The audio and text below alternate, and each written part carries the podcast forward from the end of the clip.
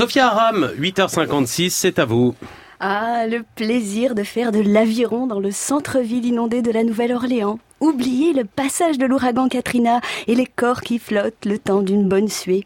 Déguster un riz sauté dans les prisons encore chaudes de Pol Pot ou se faire griller quelques marshmallows dans les vapeurs de napalm des rizières vietnamiennes. Recharger son iPhone sur la Gégène abandonnée par Jean-Marie Le Pen dans la Villa des Roses à Alger ou se faire une bonne séance d'UV dans les décombres radioactifs d'Hiroshima ou de Nagasaki. Vous préférez les sports d'hiver? J'espère que vous n'avez pas manqué d'aller faire de la luge sur les crânes ensanglantés de la bataille de Stalingrad. Vous l'aurez compris. Le tourisme morbide est un art difficile. Il faut saisir l'occasion, saisir l'opportunité historique, oublier ce qu'il vous reste d'humanité, s'armer de cynisme et se vautrer dans l'indécence avec la gourmandise d'un vautour dépeçant la chair faisandée d'un cadavre abandonné. Ne pas oublier sa serviette, prendre une bonne douche et revenir en France plein de certitude et d'aplomb. Dans cet exercice difficile, Thierry Mariani, ancien député LR des Français de l'étranger, est un maître absolu. Rencontrer Bachar el-Assad à cinq reprises, et tout ça en à peine deux ans, c'est du talent. Un peu d'organisation et pas mal de compromission.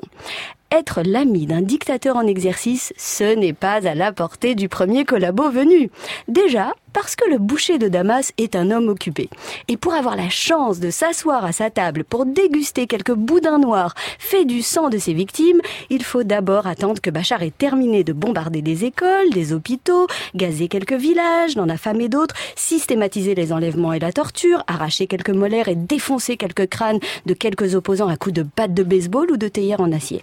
Ensuite, parce qu'il faut avoir le cœur bien accroché, s'asseoir confortablement sur ses scrupules ou ce qu'il vous reste de conscience.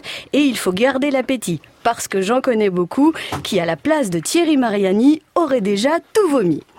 Pendant les vacances de la Toussaint, Thierry Mariani est allé célébrer les morts de Bachar dans le palais du dictateur, d'où il a pu contempler, je le cite, les rues de Damas finalement bien plus propres que nos rues de Paris en fin de journée.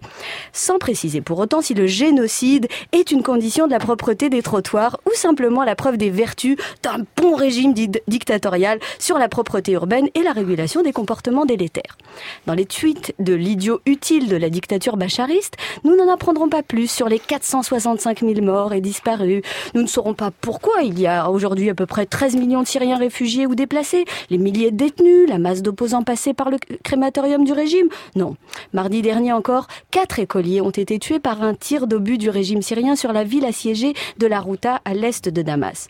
Le jour où Bachar el-Assad devra répondre de ses crimes devant la justice, j'espère que Thierry Mariani viendra au moins s'expliquer devant son parti. Parce qu'à l'heure où les instances de les républicains procèdent à l'exclusion de membres de leur parti prêts à coopérer avec le président de la République française, il semble que collaborer avec un dictateur en exercice n'émeuve personne au sein du bureau du parti du bureau politique pardon de ce parti. Sophia Aram.